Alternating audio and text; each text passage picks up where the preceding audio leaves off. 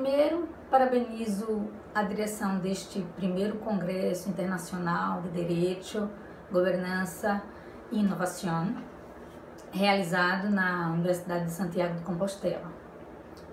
Os estimados doutores Rubem Miranda e Fábio Veiga e os demais organizadores. Agradeço a oportunidade de participar e cumprimento todos os demais colegas. O tema escolhido integra a linha temática Paraísos Fiscais e o intercâmbio de informações tributárias, sob enfoque da evolução da transparência através do uso de mecanismos de natureza soft law. A complexidade das operações dos aglomerados econômicos na era globalizada, que deslocam a renda e fracionam os negócios em várias partes do mundo, especialmente em países de tributação favorecida, dificultam sobremaneira a determinação da base imponível, merecendo uma resposta à altura por parte dos hoje denominados estados fiscais, razão pela qual se justifica o uso de instrumentos de natureza de direito blando no intuito de acompanhar essa economia acelerada e sem limites geográficos.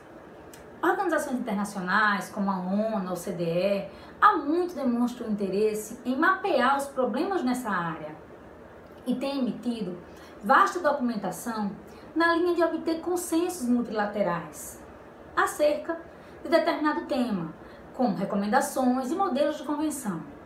Dentre, dentre outros, vindo, por exemplo, o Comitê de Assuntos Fiscais da OCDE a elaborar diretrizes para enfrentar problemas como concorrência prejudicial, preços de transferência, evasão fiscal, dupla tributação, planeamento fiscal abusivo, enfim.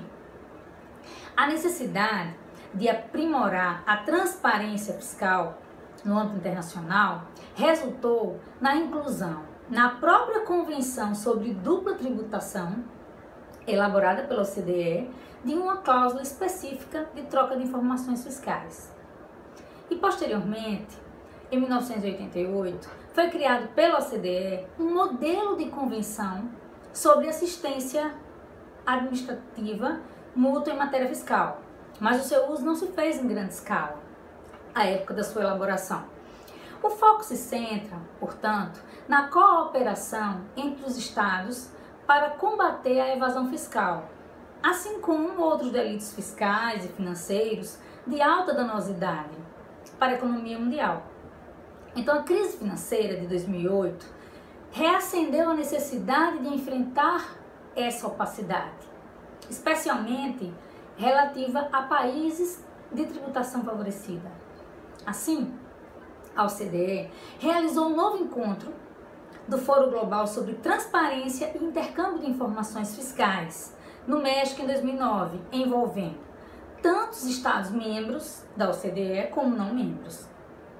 Essa participação de não membros representou uma evolução, pois que, apesar de datado de 1988, entre 2002 e 2009 apenas haviam sido celebrados 39 acordos com base nesse modelo de assistência mútua em matéria fiscal.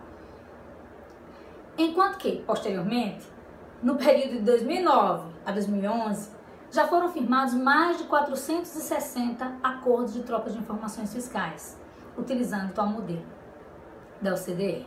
A questão da troca de informações fiscais em nível internacional teve uma guinada também efetiva a partir da aprovação pelos Estados Unidos da norma FATCA em 2010, que buscou a troca de informações financeiras relativas aos seus cidadãos e residentes localizados além das fronteiras americanas. Sua relevância se comprova com a adesão de mais de 113 jurisdições, até data recente. Mais ainda, voltando ao âmbito da OCDE, destacamos o Plano BEPS. Após o relatório da OCDE de 2013, encomendado pelo G20, haver constatado prejuízos exorbitantes em escala global relacionados às problemáticas fiscais, foi lançada em 2015 uma ambiciosa estratégia para enfrentar os desafios da fiscalidade internacional, através de 15 ações, e dentre elas incluiu-se a busca pela maior transparência fiscal internacional. O projeto BEP se destaca como um exemplo típico de mecanismo de direito flexível, direito blando, na área da fiscalidade internacional e tem vindo a influenciar as jurisdições, na medida do possível, a se adequarem para atender às orientações nele contidas. É, enfim, não há dúvidas que essa coordenação, essa cooperação fiscal internacional obteve na prática uma aceleração no que tange a transparência fiscal. Essa evolução, por assim dizer, parece indicar que lançar mão do direito blando, do soft law, para fins de regular esse tráfego internacional de informações fiscais, pode estar se encaminhando para o futuro desuso. Isso porque o uso corriqueiro desse intercâmbio de informações fiscais, dessa troca, pode se tornar uma fonte tradicional do direito internacional, o costume. É o que esperamos. Claro que, apesar da evolução e solidificação dos intercâmbios de informações fiscais atualmente, dada a ausência de unanimidade global sobre qualquer temática, ainda haverá falta de transparência em algumas jurisdições, favorecendo a existência e resistência de paraísos fiscais mais obscuros, opacos.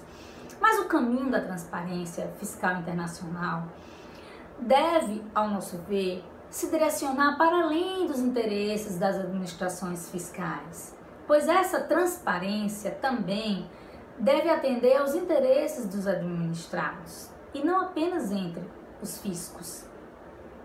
Como ilustração disso, é, verificamos a recente aprovação na legislação portuguesa no último mês de abril, determinando que a administração fiscal publique anualmente o valor total, o destino das transferências e envio de fundos para jurisdições com regime de tributação privilegiada. É um avanço no que tange a essa amplitude da transparência fiscal. Afinal, a cooperação, apenas em nível intergovernamental, entre administrações fiscais, pode intensificar o verdadeiro cabo de guerra que já existe entre fisco e contribuinte quer no âmbito interno, quer no âmbito internacional. Mas se essa transparência fiscal for bem aproveitada, mais ampliada, buscando uma harmonização fiscal não somente entre os países, mas com o contribuinte, com as sociedades empresárias, com os demais administrados e cidadãos, a utopia de justiça fiscal pode vir a marcar um passo positivo na seara internacional. É o que esperamos. Bom, muito grata pela atenção e faço votos sinceros de que esse evento é, seja de grande proveito para todos.